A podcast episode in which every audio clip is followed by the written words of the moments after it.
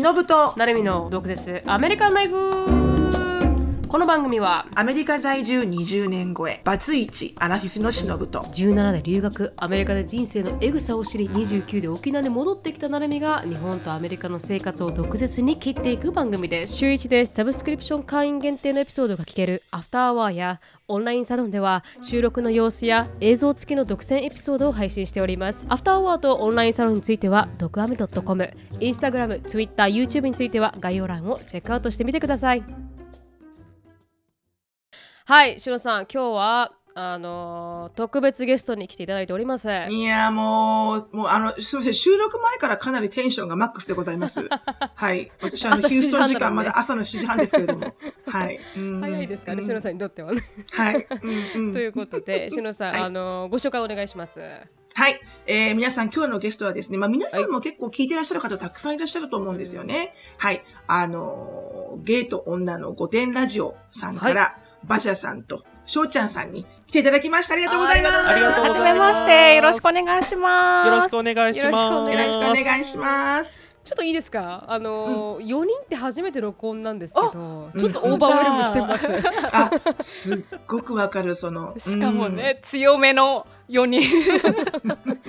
はい、はいよろしくお願いしというます。ことで、はい、よろしくお願いします。ということで、私が先に御殿さんたちとは、あのポッドキャストアワードでうん。出会わせていただいて、さっきもしのさんおっしゃってましたが、しのさんが道端さんと、うん。まあ、結構近いタイミングで、そうね。うん、うん。1ヶ月ぐらいかな。ねうん。ななるみちゃんが出会って、御殿さんたちとこうパーソナルでね、出会ってから、1ヶ月ぐらいの時間の中で道端さんと出会って、そうですよね。まあ、全然ね、日本とアメリカで各それぞれ。何もこう、計画はない状態で出会って、ううん。ん。で、こんなようなね、ご縁があって、うん、とってもやっぱりご縁があるなって思います。思いますね。ありがとうございます。ということで知らない方のためにも、あの御殿さんすいません。あのどういう配信をしているのかっていうのを、あのお伝えいただけますか？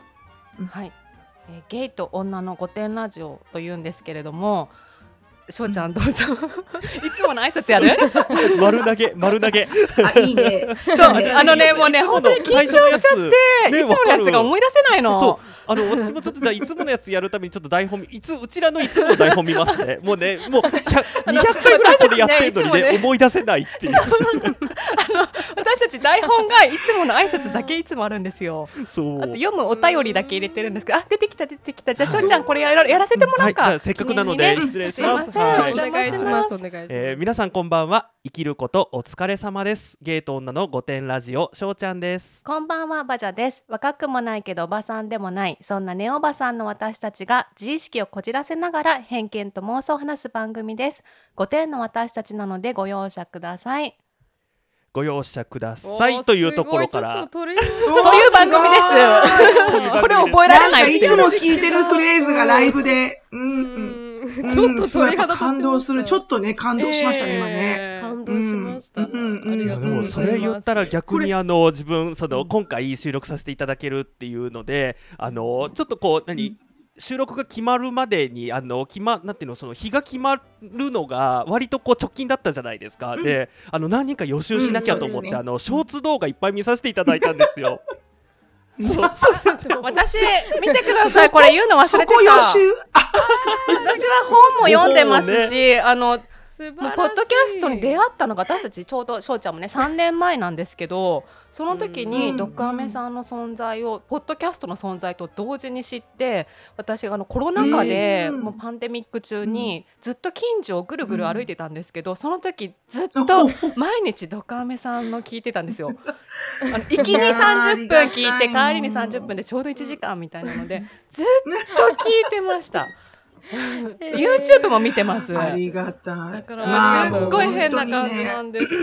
はい。いや、わかります。わかります。ううんん。それはまあ私も本当同じです。なんか本当、うんあ、よく聞いてる声が、よく聞いてる声がライブで喋ってると思って。嬉しいです。うん特になんか笑い声があの特徴的じゃないですかお二人？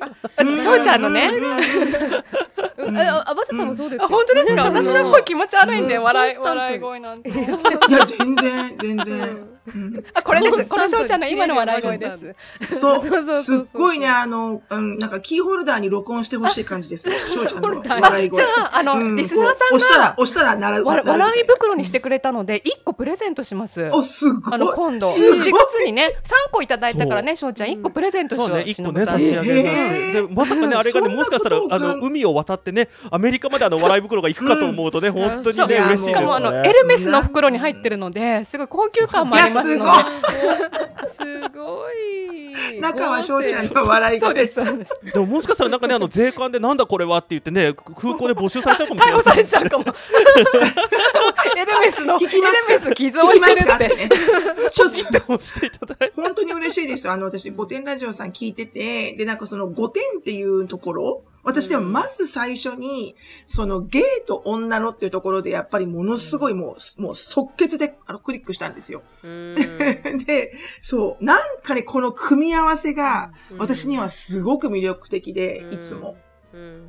うん。だからネーミングも素晴らしいなと思ったし、あと5点っていう意味が分からなかったんですよね、最初。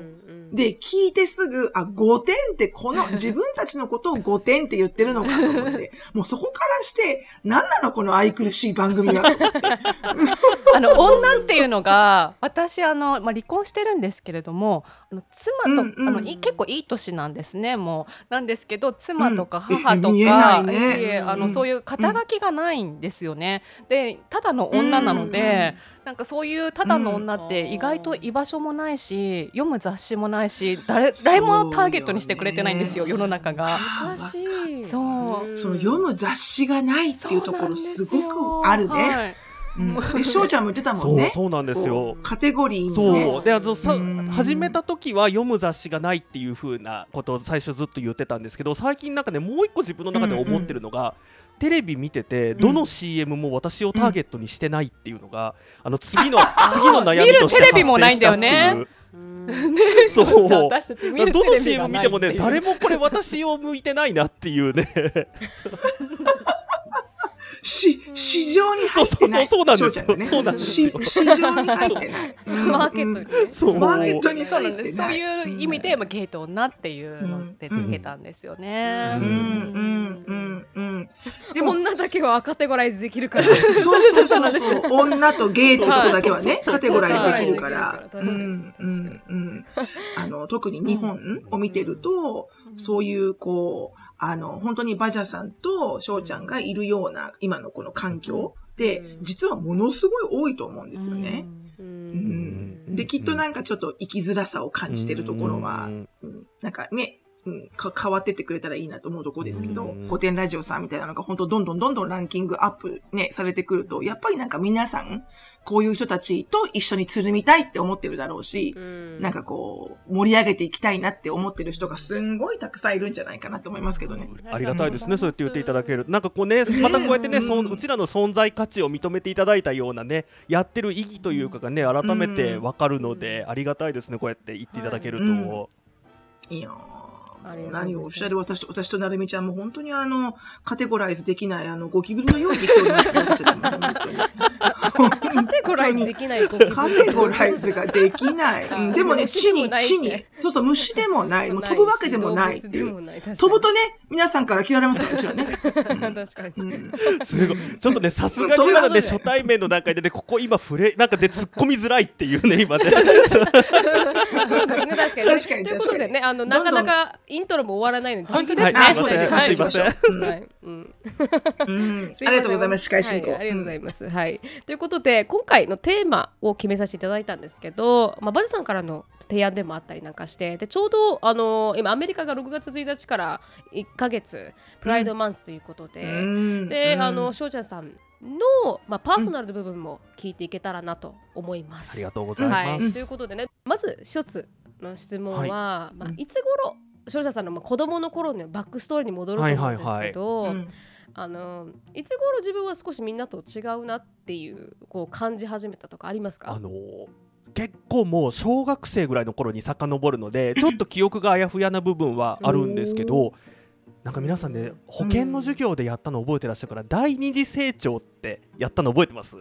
あのなんかこう体が変化してきて、うん。そのなんかこう体毛が生え始めたりとか、うん。そうそうそうそんな感じですね。ね。で、うん。なんかいわゆるその、うん。異性に対して性的な興味だったりを持ち始める時期っていう風にであの女性女子女子学女子児童だけ別室に集められてあの生理の話とか、なんか学校で。でその時なんかこうでうん。男子はなんかあの残って何をすあのやってるのか知らないみたいな。何やってんだろう。なんか女子だけ集められてなんか 何の話してんだろうみたいなちょうどそのぐらいの時期になるとやっぱりこう例えばですけど男子で学校にこう拾ったエロ本持ってきたりとかなんかそういうことかがあそうあの 現れ始めるぐらいの時期にあれなんかでもみんなみたいにその、まあ、じ自分だから男性からすると、女性の体だったりに全然興味が持てないなっていうところだったりとか、うん。あのあその辺であれちょっとエロ本を見てもなんかそうそうそうそうそうそう。だから例えばグラビアとかって女性しか載ってないじゃないですか。だからそういうのとか見てもあれみたいな。うん。なんかなんでみんなこんな盛り上がってんだろうみたいな。なんかその辺が自分の中でちょっと違和感を感じ始めたところですかね。うんへー。じゃあ56年生ぐらいですか？そうそのぐらいですね本当に。そうそうそうそのぐらいですね。その前は別に何かあのー自分が気づく点とかはなかったんですか？そうそれが全然なかったなって今なんか改めてこのご質問いただいてちょっと考えてみたんですけど、なんでなかったのかなって思うと、うん本当に例えば小学う校ん。低学年とか幼稚園の時から、あの誰々君のこと好きとか、誰々ちゃんのこと好きってあったじゃないですか、そういうのって。うん。でも、ありなんかそれって性欲に基づくものじゃなくって本当になんか友達の延長線上だったりとかってするじゃないですか。うん。だからなんか自分もこううん。好きな子はいたんですけどそれって多分友達の延長だったんだろうなっていうふうになるほど。でうん。うんでなんかでもうんうん明らかに性的な興味が女性に対してないって思ったのが本当そのぐらいそのいわゆるだから第二次成長ぐらいの時だったのかなっていうふうに思いますね。う。んうんうんうん。うんじゃあそれと同時期にして、男性の方に性的な興味があるなそうですと気づいたん本です。か当そうです。その時そうですうん、女性にはないけど。ね例えばそのさっきのちょっとねねちょっと。リアルな話になっちゃいますけど、エロ本とかだと男性の方に目がいっちゃうみたいな、そう、えーそういうところで、あれっていねうのがありましたね。うんうんうんうんうん。へえ、これちょっと聞いていいのか分からない、カットしてもいいですからね。あもうありがとうございます。あの、例えば男性、男性がエロ本を見るとき、グラビアとかね、もう明らかに、あの、うんうん胸、お尻じゃないですか、うんやっぱり。うん。男性ってね。例えば、翔ちゃんにとって、ここ、ここが好きなんですっていうところあります？ああの私ね、例えば男性に対して私が好きなところからちょっと申し上げますと、私男性のこの腕、腕に、腕に出てくる、あの、血管が好きなんですよ。はいはいはい、なるほどなるほど。あの、車のこのマニュアルのギアを持つときにちょっと血管が浮き出るとちょっとちょっとセクシーとちょっと思うんですけど。マニアックですね。でも、血管フェチの人って結構いますよね。自分聞いたことあります。うん、ありますよね。うん。うん、そう、そういうなんかポイントは、しょうちゃんどこなんだろう。どこ、自分どういうところが好きですか？といえばそのうん。体そのものっていうよのはだとそうですね。体そのものだとうーんどこだろうな。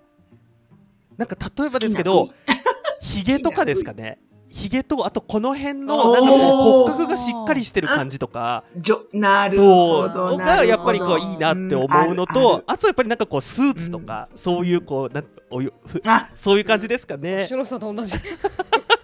すごい今うなずいてくスださってる。ーツはやばいですよね。スそうーツはでもやばい。大体なんかねスーツと相当ねあのね制服はやばい。そう制服もそうなんです。すごいわかりますそう、えーうん、うん、うん。ちなみにバチャさん。はどこかフェチとかありますか、うん。聞きたい聞きたいここのところが好きだよ。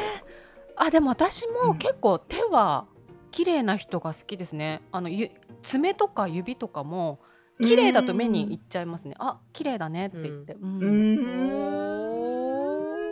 うん。うん。うん。うん。うん。はなあにゃちょっとちちなみになるみちゃん。は私あのフィジカルフィジカルですか、フィあの、ジカルフェチ、フェチ。うん、V、フェ V。チ V V 体の V 私。髪の毛？おおじゃあ、な、ない、な、じゃあな翔ちゃん今青いから。どうするのよ。ね、もうどこれはどう思われてるんだろうねこの青い髪。の 毛いやなんか別に何か思うわけではないですけど昔は結構そこに目が行きましたね。髪型？それとも髪の毛の質？髪あ型髪型ですかね、まあ、質でも何でもいいんですけどうまくこう整えられていると、あうん。なんかあ多分清潔感を感じるんですかね。なるほどなるほどああ、面白いですね。すいません。ちょっと、あの、楽しかったです。今ありがとうございます。はい。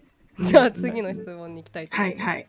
あ、ちょっと待って、そこに行く前に、あの、えっと、翔ちゃんのお母さんは、あの、小さい頃に、うん、ちょっと待ってよ。翔ちゃんのお母さんは、これは認知されてえっいるの？と、あそうですもうあのカミングアウトしててだから母親も知ってるんですけど、うんうんあのこれね結構ラジオの中でもお話しさせていただいてるんですけど、あのねうちの母親かなりファンキーなかタイプで、そう。そうなのであのうん。なんかこう、うん。なんなんていうのかなあのいい意味ですごい謎のアメリカかぶれというか。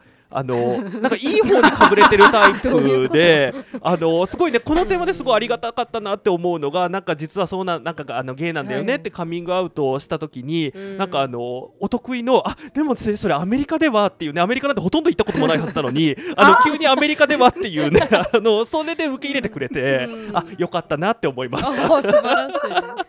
えー、そっか。そう素晴らしい、素晴らしい。うんだってそこ結構ね、最初の障害の人そうそう多いですもんね。そうそうなん確かにね確かに。うん。え、じゃあ、お母さんから見て、翔ちゃんは、ああの時あなたあれだった、あれがあれだったからか、っていうのあるんでもね？ですかね。それはね言われましたね。やっぱりそうだったかな。んかこうカミングアウトした時に、あのーうん。まず第一声に言われたのがなんかそんなのことそんなこと分かってたわよ、私何年あんたの母親やってると思ってんのって言われて。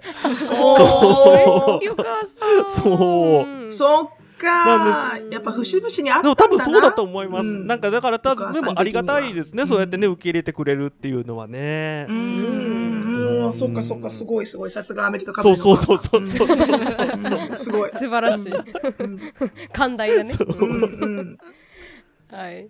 じゃあえ次の質問なんですが、まあそれをね、周りに相談、まあその時ちょっと自分がちょっと周りと違うなって感じた時うんうんうんに相談できたか否か、でもそれはちょっと言ってしまうとなんかこうか友達関係崩れるかなって頭によぎったかってね。いう。あのうん本当に最初気づいた時は絶対に言っちゃいけないって、でもそれなんでっていうのが分かんないんですよ。思うんだ。で今今うん今よくなんかその当時を振り返って考えてみるとあの時自分が一番何を思ってたかなっていうとこれはきっと病気だから治るって思ってました。ええそんな風に思ってたの？そうでなまあ、でもそれがなんでかっていうと、例えばこうその時自分が小さい時にテレビに出てたいわゆるこう、うん。おね、今で言うとお姉タレントみたいな言い方をされますけど、当時一番出てらっしゃったのって本当にこう例えばその、もう今で言うトランスジェンダーのような女女性になられた方か、うん。もしくはあの、まあうん。うん。うん例えばこうおすぎとピーコさんだったりとかそのものすごくこう、うん。なんでしょうねこうもう一般の人とは全く違う色物みたいなっていう扱いの人だたちばっかりだったのでなんか、うん。まさか自分はそんなはずはないっていう。っていうのとあとはそのちょうど同じ時期に学校でだから異性をうん。に対して性欲が湧くっていう授業だったので。そう。異性に対して性欲が湧かないっていうことがもうありえないじゃないですあか。そうか。病気なそうんだと。っていうふうにに自分は保解釈健しちゃって。体育の授業にないんだっけ、あの当時はなかった。うんないよね。うん。なかったか。うん。今はわかんないけどね。今はあるんですか？逆に。今ってどうなんだろう。今ねなんかねわかんなんかちょっと導入されたりとかでもアメリカでもそうだと思いますけど、結構反対運動があってそんな子供にそんなこと教えるもんじゃないみたいな、そう。そうそうそうそうそうそう。ううん。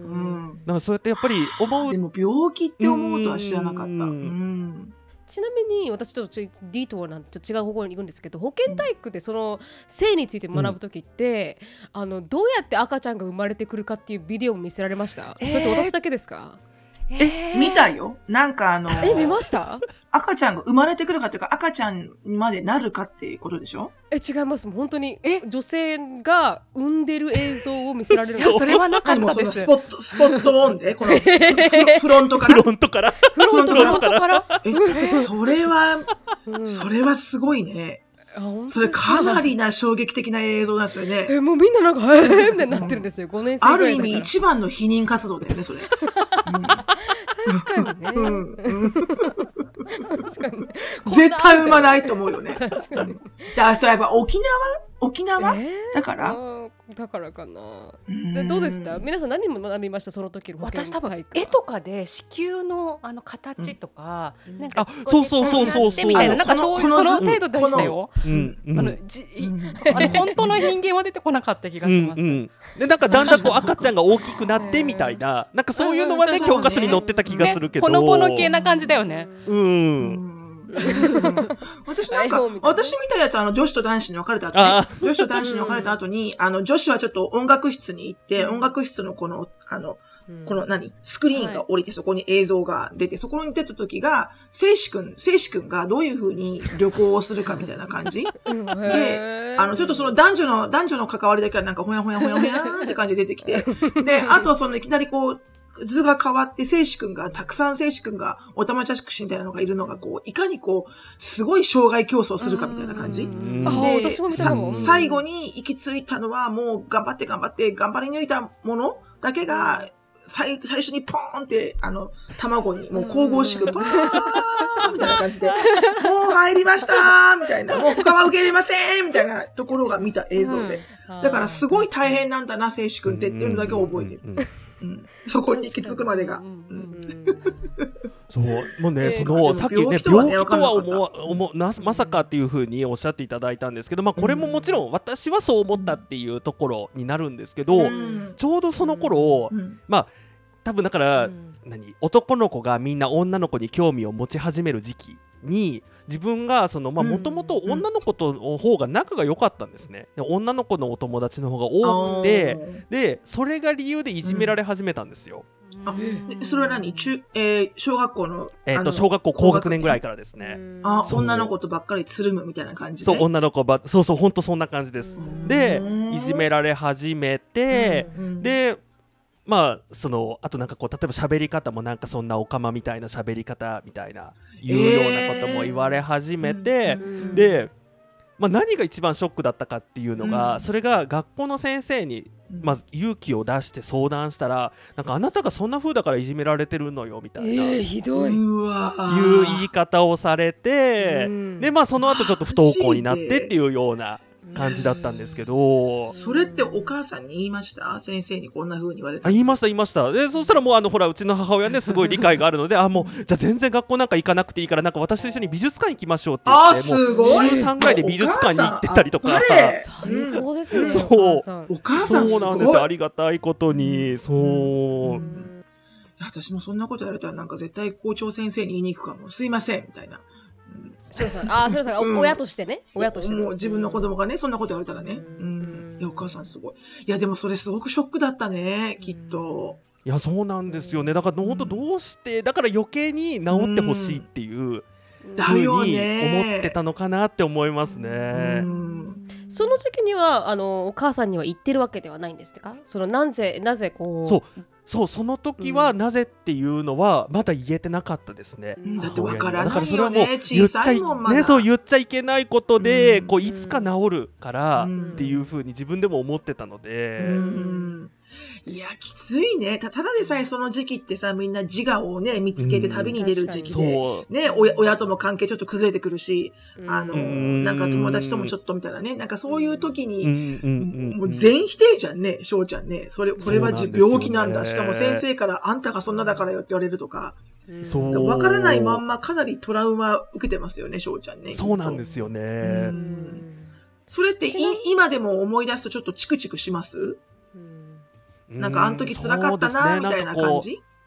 そうですねあの時辛かったなっていうのとあとまあもう一つその例えばこう例えばバジャさんと一緒にこの,、この前もほらあのね Spotify のパーティーとか参加させていただいた時も、やっぱりこう一歩踏み出せないっていうその知らない人とだったりとか、そんなに魅力満載なのに？ものすごく恐怖感がある出ちゃうっていうのは、やっぱりその頃のそのなんていうのかなこうみんなからいじめられててっていうので、うん。もう傷つきたくないっっていうのがすごい自分をこううんなんていうのかな一歩踏みなんかこう後ろで引っ張ってる。うんあのうんまた何か自分が自分らしくいようとするとみんなから攻撃されるんじゃないかっていう。なんかその恐怖感は多分今でもまだあるんじゃないかなって思いますね。いや、絶対間違いないだろうね。発作みたいなもんですよね。うんうんうんあるだろうな。確かに過去にあの経験として傷つくと私も同じだと思います、うん。少し、うん。その同じ時期ぐらいに少し傷ついたことが多かったんで一瞬年齢不信になったから、うんなんか怖くなっちゃうからねもっとより内向的な性格がより内向的になっていくというか。なるみちゃんもね、友達全員失ったもんね、あそう。それぐらいの時期にね。そうなんですよね、だから結構反映するますね大人になった性格に結構影響してくる。確かにね。でも、どっちかだろうね。内向的な人がもっと内向的になってしまうか、うん。まあ私は外向的だったので、よより一層外向的になっちゃったわけですよ。もっとなんか私を好きになって、うん。私ってみんなにとってこれだけのことをしてあげるから本当にお願いだから好きになってっていう、もっとこうう空回りしちゃうわけですよ。だからやっぱすごいこううんエクストリームになっちゃうんだろうね。やっぱそれってこう対人関係のトラウマで。おそらくねちなみにバジャさんは何かこの子供の頃の経験が自分の大人の性格をに影響してるなっていう部分はありますか？私は、うんあの母親との関係っていうのがすごいありましたね。それであの、母にえっと、うんまあ怒られて結構理不尽な怒られ方をして、私が正論で返しちゃうと、もっと怒られたりとか、うん。すごい嫌な顔されるので、まあ、自分が話さない方がこの場がうまく静まるというか収まるっていう風にあの子供の頃から感じていたので。自分の気持ちを言えなかったんですよね、なんかこう自分の本当に思ってることを言うと面倒くさいことになるっていうのがあったんですよ。はい。でそれを結構高校生くらいまで感じていてやっぱり中高の女子とかの関係も難しいじゃないですか。本当のこと言うと嫌われたりとかはぶられたりとかするので、すごい苦しかったですよね中高の間って。なんかうまくグループ、あの組んでもらえるように頑張んなきゃみたいな嫌われないようにと思っていて、うん。ずっと苦しくて、うもう大学デビューじゃないですけども、うん。大学は嫌われてもいいから好きなこと言おうと思ったんですよ。うんもうこんな苦しい思いしたくないし、もうクラスとかももうないからいいやと思って、うんでもうガンガン言ってったら、うん本当に嫌われて、友達がいなくなった時もありました。なだから今も同窓会とかはね結婚式呼ばれないんですよ。あのちょっと毒舌だったみたいで。まあ今生きてますから。そうですね。今そうそうそう。やっとやっとですよ。ね、そうそうそうそう。やっとバチャになってからね。ねそう、場所が見つかってね。そう。本当本当。うん でもそういうれてよかったふうに、そういうふうに生きてると、必ず残る人だけ周りに残りません？本当そうです。もう自分らしくいても許してもらえるっていうか楽しんでもらえる、笑ってもらえる翔ちゃんみたいな人が、まあ少ないうんかもしれないですけど残るので、もうそっちの方が私はいいなと思って、もうポッドキャストもそうなんですよ。いやそうねもう嫌われてもいいから言いたいこと言うし、うん。うん。うん。うん。と思ってやってます。うん。うん。うん。うんだから私、しのぶさんのあの本とかあのポッドキャストとか YouTube も見させていただいていて、もうこんなお母さんだったら私もっと人生変わったのにみたいなしのぶさんがお母さんだったらよかったみたいな。そ思れそれをうちの娘にぜひお伝えくださいませ。今の7月に伝えます。あの、バジャさんの、うん、お願いします。はい。バジャさんのえ意見を聞いてて、すごくね、あの、被る、あの、次女と。アシュリーさんと。あの、言、言わないんですよあ。もう本当にそういう感じ。多うん分、顔見てると、すっごい怒ってるだろうなと思うんですけど、言わない決断をするのが次女なので。なんか大人になっちゃうんですよね。うん子供だったら子供でいいのに、なんか親よりも大人になっちゃうっていうか。なんか私が我慢すればうんお母さんも傷つかないとかさ悲しくならないんだったらいいやとかそれきついな。そう思っちゃうんですよだからこの前のどこかさんとの話もすごいうんもう泣いちゃいました本当に、うんわわかる。わかる。うんわかる。でもそれってバジャさんの性格なのかな、さあの、生まれ、生まれ持った、そういうほら、うん。トラブル回避じゃないけどい、やでもやっ,、ね、生まれ持った性格と自分で思う。それともこう、やっぱりお母えっさんと、育ててきたおお母さんの環境？私は多う分ん何でも言っちゃう本当は言っちゃうタイプだったと思うんですよ子供の頃。それで言っちゃって、押さえつけられたのでそれが何回も何回も続いて家に入れてもらえないとか聞いてもらえないとかもうそうなると生きていけないじゃないですか。うん。ご飯食べられないし家に入られないし。にで生きていくためにもう親に従うしかない。もう黙ってればいいみたいになっちゃったんですよね。うん。うんうんうんうんううんん。い、今もそういう関係ですか？お母さんと。それがあんまりこう密になれない。あの。今、もう本当ねまだ45年前なんですけど一回私がブチギレて、もう多分人生で初めて言い返したんですよね、うん。怒鳴ったんですよ、おー。あんたのせいでこうなったんだみたいなことを言ったら親もすごいうんびっくりした顔してましたけど、なんかそこで、あ親も多分思ってたところあったんだと思うんですよね。それでそこから結構改善して、今はとてもいい関係です。えーよかったはい。よかった。そうよかったんですよ。うんなんかやっぱり言うっていうのも、こっちの子供側も確かに。努力とか一歩踏み出さなきゃいけなかったのが私は結構遅くなっちゃったんですけど、うん。うん。うん。うん。このコーナーはケンブリースポンサーです。ケンブリーは24時間いつでもどこでも世界中のネイティブの講師と英会話を練習できるオンライン英会話サービスです。予約なしでいつでもどこでもネイティブとすぐにお話できるの？まさにその通りです、しのさん。しかも今、新しいグループセッションも提供してるんです。それだって言ったらもう留学を日本でやってるようなものよね。その通りです。はい。ぜひ、毒舌 DOKUZETSU を使って15分の無料体験をお試しください。詳細は概要欄をチェック。あのーまあ、お母さん受け入れてくれたって不登校に少しなってしまったっておはいはいはいっしゃったと思うんですが、どれぐらい学校には行けなかったんですか？うん。1年1年半ぐらいですかね。1年半ぐらい。でなくでうん。で、まあ、これちょっとあのそんなにこうあれなんですけどこう、うん。何？どう、まあ、きっかけがあの祖母が亡くなって、うん。あの中学校1年生の時ですかね、うん。あの祖母が亡くなったタイミングであ人って死ぬんだっていうことをすごいなんかリアルに感じて、うん。あだったらなんかこう自分が我慢してるんじゃなくてちゃんと自分はやりたいことをやんないと、うん。なんかもうすぐ死んじゃうかもしれないんだったらっていうことを急に思ってなんかそのな、うん。その時にちょっとだけ自分の中で吹っ切れて、うん。また学校に行き始めてっていう感じでしたね。そおおおばあ祖母おばあちゃんさんおばあちゃんさんとかじゃない。そ祖母祖母さん。そうなんていうんですかおばあちゃん。おばあちゃん。おばあちゃんおばあちゃん。でおばあちゃんでお願いしおばます。あちゃんでいいよ。おばあちゃんはあの翔ちゃんさんのおばあちゃんは本当に突然亡くなられたんですか？い音沙汰もなんかいきなりそうですね本当に突然ですねはい。然でショックを受けてあ自分もそうですね。命短いなと思ったっていうそうそうそう本当そんな感じです。うんうんうんうんそこでのストラゴとかあったりしたんですか？じゃああの苦労というか中学校で自分らしく生きたいなって思ってるところの弊害みたいな。うんなんかその自分らしく生きたいというよりもまずそのいじめられてる状態をなんとかっていうところだったりとか、うん。でももう、ん。こうでももう何したらいいかも分かんないっていう。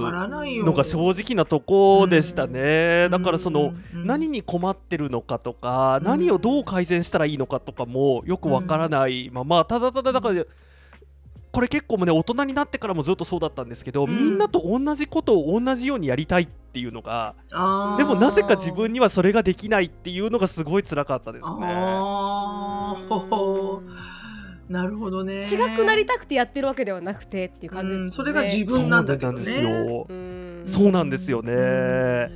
じゃあさ、翔ちゃんにとってさ、初めてこう自分のことを100%受け入れてくれるお友達っていつできたの？こうカカンフォタブルでこう自分がとても自分らしくいる、いれる友達。これすごい多分今このこの人がきっかけでみたいな話をすると多分この番組的にすごく綺麗な流れに今なるだろうなってつい思っちゃったんですけど実は。でもねでも実はいまだに正直言ってうんうん100%カンファタボーな人っていうのは自分の中でいないなっていうのがあ、そう。正直なところで、うん。これもしかしたらあの成美さんちょっと分かってくださる部分もあるかなって思うんですけど、うん。嘘をつくことに慣れすぎちゃっていて。この人はここまでは言って大丈夫この人はここまでは大丈夫っていうのがうんわかります。ん。でだから今100%って思った時にあうんないかもっていうふうに思っちゃって、えー、そうなのか。そうなんかそ、のそうなんですよね。うんななんかなんか分かってくださるかなってなんか今までの話をちょっと聞いていてや思ったんですけど。友達いないの、アルミちゃん。うん。なんか確かに。確かにね。友達いない。そういうなんかこういきなり言われると確かにその通りだなと思いますけど、うん。確かにブレーキは踏みますよね、うん。この人はここまで言ったらそこなんていうかなんかわかります。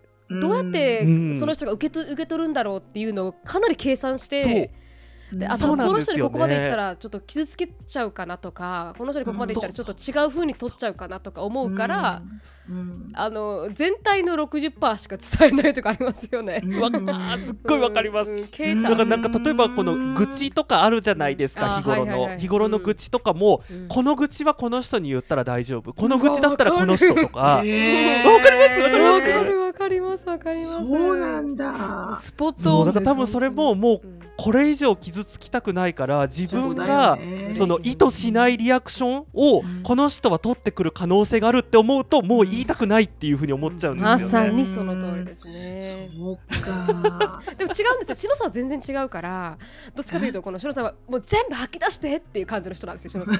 そう。私にあの、全て私ね、山下真司です。山下真司派。うん誰？スクールウォーズの山下真司派。いやわかんない来い来いっていう。うんわかります？スクールウォーズ。知ってるかな？これ昭和のドラマ。多分。ね今のでだいぶこうあのジェネレーションギャップがね あの今いろいろね生じてる感じがはいうっすらうっすらなんかわかります私、うん、うっすらわかるでしょ？でこれ終わったら、あの、ちょっとグーグルでね、山下真司ってググればね、あの、出てくるララグビーシャツ着てるそうですよ。ねそうあ、です本よね当ですか？で、でえ、昭和、え令和、令和じゃないの、令和は令和じゃない。完完璧。完璧に昭平和。和じゃない。平成の何か例えばありますか？平成ので例えるとう、ん平成で山下例えると、修造みたいな、なんとか修造さ。うんん、あの、何、あの、コーチ？テニスのコーチ？テニスでもね、私そこまで、そこまで熱血ではないんだよな。うん、でも、あの、うん、なんかこう、なるみちゃんを見てて思ったのが、まあ、翔ちゃんに当てはまるかどうか、ちょっとテストなんだけど、うんうんあの、うんうんうん。気を使わ、多分今でも私に気を使うんですよ。だから100%、うん。あ、ちょ、翔ちゃんが言った100%じゃないっていうのすごいわかる？なんか見てて、あの、こう、なるみちゃんを見てると、こう、常に私を、あの、喜ばせてあげようって、無意識にやってるところがたくさんあって、で、もっと、こう、朝から機嫌悪い日ってあるじゃないですか。もうなんか何もうまくいかない今日朝も。本当なんかイライラする時あるじゃないですか。うんそういう時を見せてくれよと思うんですよ、私は。なんでこんな朝からずっと一定した、この感情モードで私に付き合えるんだろうって。しかも私、住んでましたから、一緒に。うん多分、そこは、なんかこう、ちょっと上から目線になるかもしれないですけど、なんかこう、反対に少し寂しさを感じるところなんですよ。もっと人間らしさを。見せてくれればいいのに私もそういうタイプなんです。わかるよねそう。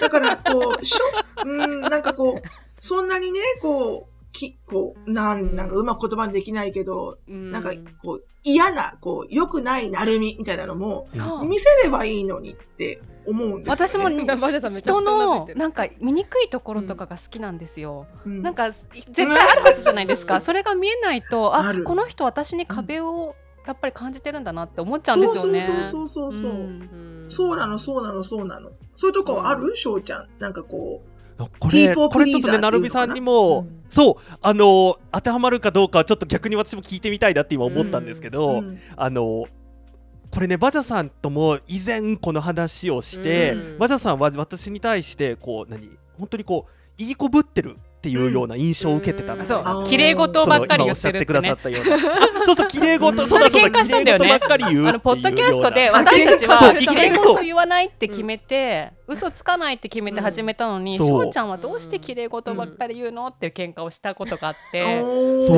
でもそれでね喧嘩したことがあるんですよ、うん。でうんその時に自分が改めて自分のことを考えてうん。思ったのが、うん。その綺麗事を言わないで本当に本当のところを言い始めると、うん。例えばですけど、うん。その今忍さんとかがおっしゃってくださったもっと悪いとこも見せてほしい機嫌悪いとこも見せてほしいっていうのって、うん。多分0100でいう20ぐらいだと思うんですよ。機嫌が悪いが20、うん。普段が50、うん。機嫌いい時が80だとすると、うん。20ぐらいのところも見せてようん。っていうことだと思うんですよ、うん。おそらく。うん。でただあまりにそういう自分を開示することに慣れていない私がうん。20のところを見せようとするとうん。まち暴走しちゃって マイナス80ぐらいを見せちゃうんですよ。めっちゃわかるわかります。わかります？たまにねあのカットする時とかあるもんね私たちね。そう。あちょっとそうたまにそうたままにカットするときは私がマイナス80なことを言っちゃってあのカットせざるを得なくなっちゃうっていう。うん。なんかと歯止めが効かなくなってね。で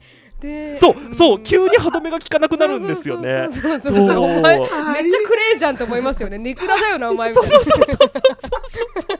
えだからこれはダークでさすがに愛想こうみたいな人としてまずいっていうそうそう根が暗いんでしょうねふと私たちは多分そうなんでしょうね。うんで多分本当はすごい多分ものすごい嫌なこと考えてたりとかすっごいひどいこと思ってたりとかうんあるんですけどうんさすがにそのそれが普通の人だったらマイナあ違う20ぐらいのひどいことがうちらが多分普段ちょっと考えてることって マイナス80ぐらいのひどいことを考えてるのでこれはもそうなんですか？言えないなっていうのをちょいや私もすっごいその気持ちわかります。多分言ったらわかります。す全員的に回すなって思うこともなんか思いますもんね。そうそうそうなんですよ。そうなんですよ そうだからそれをうまく頑張って調整すると常に60ぐらいに落ち着くっていあほんうとその通り。そう。ねその通り。そう。なるほどね。イナータイガーがね。これはタイガーがもう出てき、た。あれだね。そう急にガオーってなっちゃうともう自分でも手がつけられなくなるっていう。そっかそっか。それがあの私ウェディングの時でウェディングの時に聞きました聞きました。撮影できないって。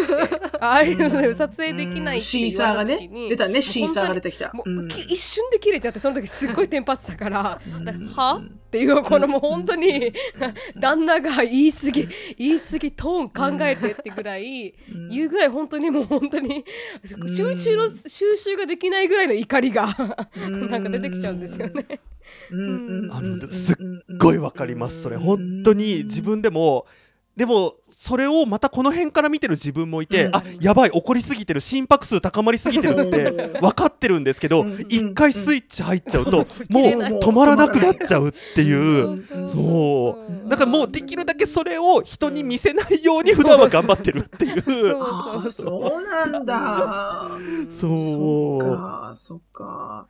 なんか不思議なメンタリティですよね、私とバジそうさからなんんですよ。したら。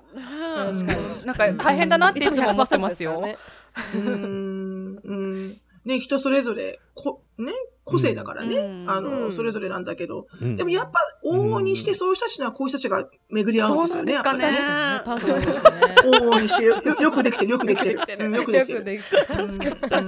はい。でちなみに次の質問に行きたいと思います。はい。はい。あのーまあこう自分が少し違うなって思ってでもそれでもちょっとストラグをしながら学校に通われたっておっしゃいましたが、いつ、はいじゃあカミングアウトとかいつこの自分のこのまあ病気だと思った症状があれ？これってうんっていうふうにラベルをつけられたのはいつ頃ですか、あ自分ゲイなんだって思うとか。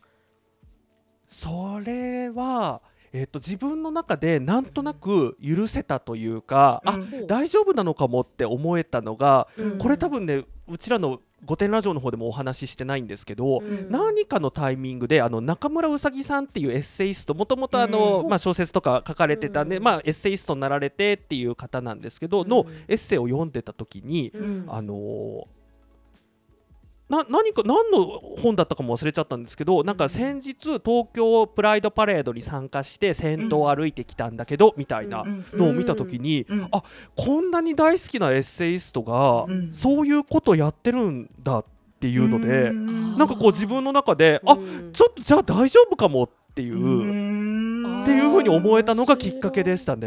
ん。あと自そうなん分がかなんかこう好きな人が。うん、アグのそうそうそうそうそう。普通に言ってるみたいな。う。ん。そう。好きなかつ有名な人が、うん。そのそういうことに参加してくれてるっていうので、うんあ、うん全然大丈夫なことなのかもっていう思えたのがきっかけですね。でそれで気づいてからカミングアウトしたのがどれぐらい経ったんですか？あの自分がそうそれがねちょっとねもうその辺ちょっとね記憶があんまり正確じゃないんですけど、うんうんそんなに経ってなかったと思います。そう思えてから。ううんまず誰にあのカミングアウトされたんですか？一番最初はね親でしたね。そうお母さんに、あそっかそっか。お母さんにカミングアウトして、うん。でその後お父さんに。でもまたそのお父さんに言ったと、あじゃその後お姉ちゃんですね。お姉ちゃんがカミングアウトして。でお姉ちゃんはお姉ちゃんであの高校でクラスメイトでいるから全然別にあそうなんだぐらいのうん。リアクションで、うん。ただ父親だけは全然これ恨んでるとかそういうのじゃ全くないんですけど、父親からはそれは治らないのかって言われた時にややっぱりあのこうその昔のことをちょっと思い出しちゃったりとかっていうのはありましたうんね。うんうんうんうん全くもってじゃあその触れたこともなかったでしょうね。父親あの翔ちゃんさんのお父さんは直せるものだって思うぐらい、うん。こうそうの認識レベルがね。本当に認識そうレベそうそうそうルがすごい。そうそうそううんそう。本当そういう感じだったと思います。でお母さんはアメリカではっていうふうに。そうそうそうお母様も急にアメリカの話ね全然行ったこともないはずなのに、うん。そう。もうもうもう本当お母さん素晴らしい。うん、私どうしても聞きたいことがあってお翔ちゃんに。うん、で、あのーあの日本に住んでいて、あのゲイとしてね日本に住んでいて、うんうんどこが一番住みづらい？どこが一番、うんうんうんあうん。のなんだろう、うん、こう翔ちゃんの観点から見て反対にうんいいところも私あると思うのよ日本でも。うんうんうんもちろんもちろん。で、結構こう、メディアとかに見てる人たちってやっぱり日本は住みづらい。LGBTQ は日本は住みづらい。だからこう、欧米に行ってしまうって。な、うんうん何がそこまで、まあもちろん日本のその閉鎖的なこのあるべき、あるべき論はあると思うんですけど、それ以外のところで、なんか翔ちゃんが住みづらいって思うところと、いやでも、こういうところっていいんだよ、日本ってって、なんか、その二つを聞きたかったです、うんとっても。うん。わかります。ちょっとじゃあこれ多分ここ一番誤解が生じそうなテーマだなって思って、今の今のご質問が、うんあのちょっとディスクレーマーなんですけど、うんうんあくまで自分の話だっていうこと。そうですね。これは自分の話ですっていうことうんと、あともう一個、うんあの例えばですけど女性に当てはあの置き換えてお話をすると、うん。うん女性として嫌な思いをしたことがある人と、うん。女性として別に嫌な思いをしたことがない人ってまず二分されるじゃないですか。あねであるじゃないですか。うん。で女性として嫌な思いをしたこと経験がある人の中でも、いろんな嫌なことって種類があるじゃないですか。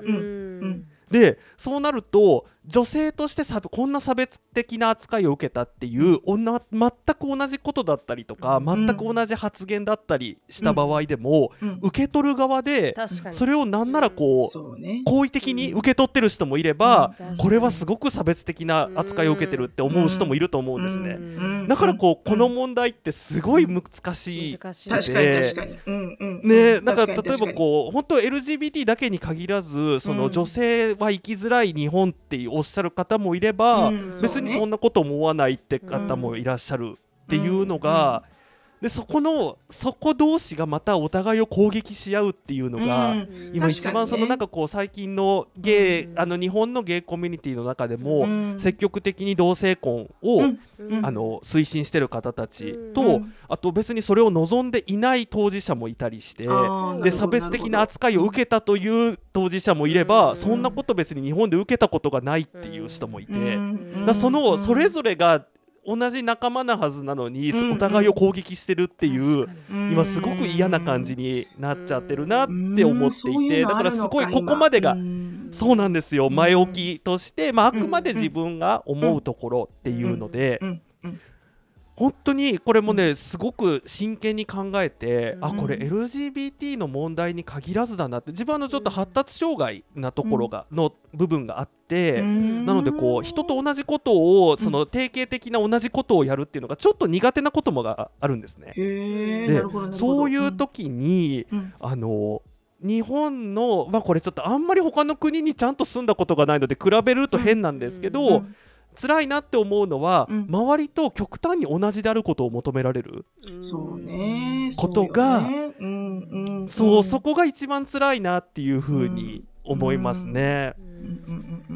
でただそのその代わりこうまああのすごくこれもなんかこうそんな悪いとこと比べてどうするのっていうことにはなっちゃうんですけどじゃあうん。日本にいてゲイだからっていうことで、例えば死刑になるとか、うん。そういうことはまあないよねっていうところではあるかなっていうふうにも思って。っていうところがなんかまあいいとこ悪いとこっていうとこなのかなっていうふうに思いますね。うんなんか本当 LGBT の問題に限らず、限らずだね。なんでそんなにこう同じであること同一であることをみんながみんな求め合ってるんだろうなっていうのは、そこなんだよね。そこが本当にになんか日本ならではかもしれないです。うんそれは私も生きづらさを学生の時に同じように感じた。それは別に私のセクシャリティのせいだとかいうわけではなくただ同じことを強制されることがものすごく辛かったんですよ。う、んうんうん。うんううんん、だからすごく気持ちが、あ本当にこれってそう、L、あのセクシャリティとか、うん。その何あのジェンダーとかの問題じゃなくって、そうね。その全然そこが全てマジョリティであっても、うん。辛いって思う人もいれば逆にその、ルールがないと動けない人っているじゃないですか。だからそういう人にとっては、うん。なんでそんなこう何違うことしたがるのっていそううねね。のが不思議に思っちゃうっていう人もいると思うし、うんっていうのうん。でだからそれぞれの視点がうん。全部正解だから難しいなって思いますね。そうなんだよね。難しいよね。うん。確かにね。うん。確かに確かに。うん。ただだから本当多様性が少ないっていうのはあるよね。うん。日本にはどうしても。そこがどうしてもうん私、島国の限界だなって思うところがあって、にうん。あの島国だからこそすごくいいところってたくさんあるなって、今だからこそ私は離れて、日本のいうん。いところしか見えてない、今、実は。うん。とってもいいところしか見えない、日本の。うん。でも、あの、反対に、こう、多分、同じことを、同じであることに美しさを感じてるのって、多分、島国として、みんなで支え合ってきて、みんなで一生懸命生きてきたっていうところが多分昔からきっとあるんだろうなって思うんですよね。うんだからこううん多分です。多分だけ、私の価値観的には、自分らしくいることっていうのがわがままだっていうふうに、なんかこう、はい捉えられちゃうような風潮、うん例えばお金持ちって汚いとか、お金って汚いものっていう考える風潮が日本にまだ強いのもそうだし、あの、だから、まあ、品国だからいいところもあるから、うん。でうん。も、その、と、尖らしてあげながら、島国のいい協調性とか、みんなのマインドフルネスとかね、もうアメリカ皆無だから、うんマインドフルネス。お前、うん飛行機でピザを食べるんじゃないって思うわけですよ。こんなでっかいピザをね、持ってきて、みんなでですよ。でも家族、点々バラバラなの。あの、飛行機の座席が。もうなんか、ジョンジョンジョンジョンジョンみたいな。ピザピザとか言うから、もうピザの匂いを嗅ぎたくないやつもいるだろう、この飛行機の中には。っていう確かにねそういうの皆無なので、アメリカ。だから日本は静かにしなさい。ねうん。眠ってる人もいるでしょ？とか、うん。食べたくない人もいるからこれはやめなさい。とか、そういうところ私すごく美しいと思うんだけど、だからどっちもね、いいとこ取りできたら本当にいいところになるのになって思うけど、ななんかその、ね、翔ちゃんもなるみちゃんも言うけど、やっぱりこう、同じことに対するプレッシャーって、あの、同じじゃん、だから LGBTQ が同じじゃないっていうところがもうナンセンスなんだけど、うん。うん。でまあそれ女性もやっぱりその男性も全てのマイノリティがね、うん。あれですよね。その同じじゃないっていう風に見られがちっていうのがね、ありますよね。うんうんうん。ちなみになんですが私そのこのインタビューに臨むにあたって他のインタビューを見てたんですけど、うん。あのいろんなこの日本に住まれている、まあ、ゲイである方たちがあの日本も少しずつ良くなってるっていう話をしていて、例えば、うん。BL の文化がすごい発達しててとか、あとはなんかこう同性愛者のドラマがあの出てきててとかって、ふうにちょっと少しずつ良くなってるみたいな話をしてたんですけどどどう感じますか？昔からしたら少し良くなってるなっては感じますか？そうですね。あの良くなってるっていうのも本当に正しい意見だと思います。ただ、うん自分はうん。それはあくまでみんなエンターテインメントとしてその誰かが演じてるものでしかない、うん漫画の中だったりとかドラマの中でしかない、うん。例えばですけどその有名な俳優さんがカミングアウトしたとか有名な歌手の方がセレブリティがカミングアウトしたとは全く違うんですよね。誰かが演じてるキャラクターとしてのゲイだったりとかっていうことでしかないっていうところでうん自分はちょっとそこの部分は個人的にはちょっと賛同しかねるかなっていうところうん。ですね。でこれあの私の友人が言われ実際に言われたことなんですけど、うん髪えっとまあその人はもう割とオープンにしていて、うん。でその方のそのまあ親戚にあたる方から、うんテレビとかそういう中で見るのはいいけど家族にいるのは嫌なんだよねって言われたっていう。えー。っていうこ話を聞いてそういう風に思う方って多分まだ多いのかなっていう。BL 物？その漫画の中での美しい世界だったらうん受け入れられるけどうん。生身の人間がゲイである。しかもそれが親族であったり家族であるっていうのは受け入れられないっていうそれがそのメディアの中でそのフィクションの世界が綺麗に描かれれば描かれるほどよりそこの乖離って生まれるのかなっていう風に個人的にはちょっっと思っちゃってそうだますね。ね。大きな問題ですねそれもメディアが抱える問題だね。それうね、ん絶対ね。んうんいやー、それは深いな。深いねだってそれしかね、あの、ん理解しませんもんね、その世界を知らない人は。うん、そうなんですよね。そうなんメですよね。ディアで見てる世界だけしか知らないじゃないですか。全然あのリアリティがあるようでないっていう不思議な感じが自分はしてますね。そっかうんそっかそっか。なるほどね。なんかほら、あの、ちょっと違ってくるかもしれないけど、バジャさんは翔ちゃんとゲーバーで知り合ったの、ね。はい。そうです。だから、バジャさんはゲーバーに行くのが好きだった女子。いえ、あの私は実はあのまあよ翔ちゃんと共通の友人がいるんですけど、その友人がいつも、あの翔ちゃんが働いてたゲーバーで起こった話とか。そこにいる人の話をよく私にしてくれててで私はゲーバーだから行きたいとか私は他のゲーバー行ったことないんですね。で私は友人かうんうんうんらそういう面白い人たちがいるみたいな話をいつも聞いてたので私もそこに行きたいっていうことで初めて連れてってもらったんですよね。うんうんだからうんうんあのー結構ね日本人の女性ってゲーバー行きたいとか好きっていう人多いと思うんですけど、うん。なんかそういうこう観光バーみたいなところは行ったことがなくて、なので翔ちゃんのお店が初めてで、まあ、今のところあの御殿ラジオのイベント以外ではそこしか行ったことはないんですよね。へえ。もう、もう、翔ちゃんはもうそこではやっている？まだアルバイトとかしてるの？そあこやってそうそこはやめてやめちゃってるので、うん。あれなんですけど、うんうん。そっか。ま、もう、もうそのお仕事はしてない、翔ちゃんは。まあでもそこは言うそうのやめようか。今はねもう全くですね。ややってない。あ全然全然大丈夫です。よ全然大丈夫ですよそうなの。そう。どうでしたか？楽しかったですか？そこでのお仕事は、楽しそう。ああの仕事自体はすごい楽しかったですね、まあでもあとなんかこういろんなことを学ばさせてもらったなっていうその濃厚なせなんか接客業も今までいろいろしたことあったんですけど、うんうん。こうゲーバーとか、まあ、バーとかってそのお酒飲むのに、みんなそのお酒の原価のプラスすごいお金払ってくれてるじゃないですか。だからそこの差額って自分なんですよね。自分とそこの場所にみんなお金を払ってくれてるって思うとなんかうどうやったら自分はここの差額分を自分にもらあ何払ってもらえるに値することができるかなっていうのをすごい考えてたのでそれはすごい勉強になりましたね。だってあの私がレベルがあの。遊びに行った時に「うんあ翔ちゃんもどうぞ」って言ってこう、うんお酒飲んでくださいって言ってそれをうんが私のお会計になるんですね。でこう、うん。お店にいる方にご馳走するみたいな形でお店に貢献するんですけうんどはいはい。翔、ちゃんお酒飲めないんで、うん。いつもなんかあのコンビニで買ってきたプロテインを あの飲んでてこれいくらなんだろうって 私いつも思う。別にいくらでもいいんだけど、ね、そうだったよね。かわいすぎないですか？うんかわいすぎませんか？ねこんな感じでねお酒が全くそうそうそう飲めないっていう意外少し意外。そうそう。えもお酒はトライしたけど飲めないの？トライしたけそうどですそうです。全然体に多分ねもうちょっとねアレルギーなんでしょうね。あの、うん。注射の時とかもダメなのであのなんかボツボツ出ちゃうので。あー。そう。それね、翔ちゃんの名前あるの知ってます？それ。そのアレルギー。なんて言うんですか？あの、AFS か？って言うんですよ。あ、待ってください。待ってください。なんだっけな。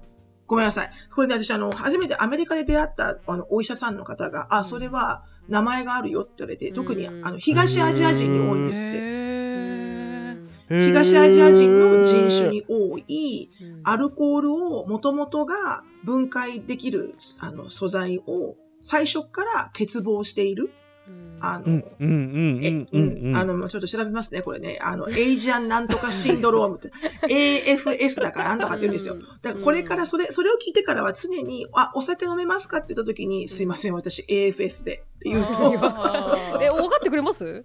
いや、わからないよ、アメリカ人。うん。わからないけど、うん。あの、あの、何、こう、ちょっと、お酒飲めないっていうところで少しこう自分をこう、すいません、お酒飲めなくてっていうところから、あの、うんちょっとレベルが上がる。すいません、私うん AFS なんで。じゃあしょうちゃんこれから使ってこう そうね。え、もしかして AFS ご存知ないですかって言ってね。うんそうそうそう。ちょっとあの、名前はね、あの、コレクトしますけど、後から。でもじゃあ、あれか、翔ちゃんはお酒飲めないけど、そこまでテンションが上げることができるって。私もお酒飲めないんですよ、全く。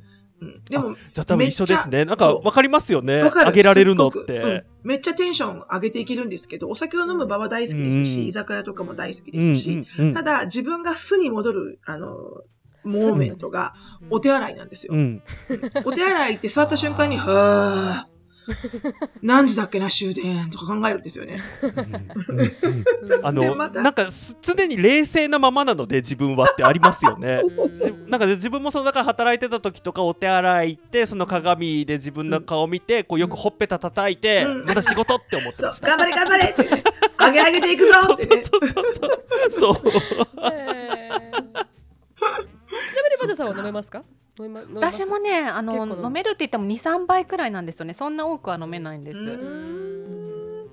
そっか。なんか酔っ払ったバジャさんはどんな感じになるの？いやもう普通ですよ。あのいつもうるさいんで。あの酔っ変わらない？払ってもうるさいんで。はい突然吐くって感じですね。気持ち悪くなって吐くっていう。ちょっとこう。迷惑。あそう。あのすごい迷惑なんで。もうさサクッとトイレ行って吐いてでも綺麗に戻ってくるみたいな。復活して戻ってきます。すごい綺綺麗。整えてね自分をね。整えてはい。じゃあもう記憶がなくなるとかそういうのはない？ないんです。一回もないですああ、なるみちゃんと一緒だね。お酒の失敗はそないんですよね。そうやって気持ち悪くなっちゃうあ それはちょっと違うかな、私失敗がいっぱいあるから、うんはい、そこは違うところでしたすいません調子乗ってましたいやでもお酒の失敗してみたいですね。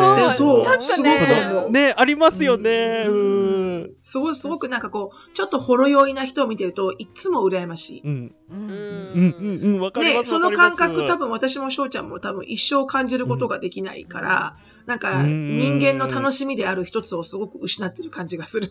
そうなんですよね。ほろ酔いっていう。だから自分その同じ飲めない人からすごいこれ気をつけてねって言われたのが飲めない人の方が、あのドラッグに走る危険性が高いから あのこれそれは気をつけてねみたいなことを言われたことがありますね。なんかそういうストレス発散だったりとかっていうのが、そのうん。軽度なところが手だ手が出せないっていうのがか思いっきりこう、そう。大きいところにそうガンっていっちゃうっていう。ガンってね、そっちにね。そうそうそう。っか。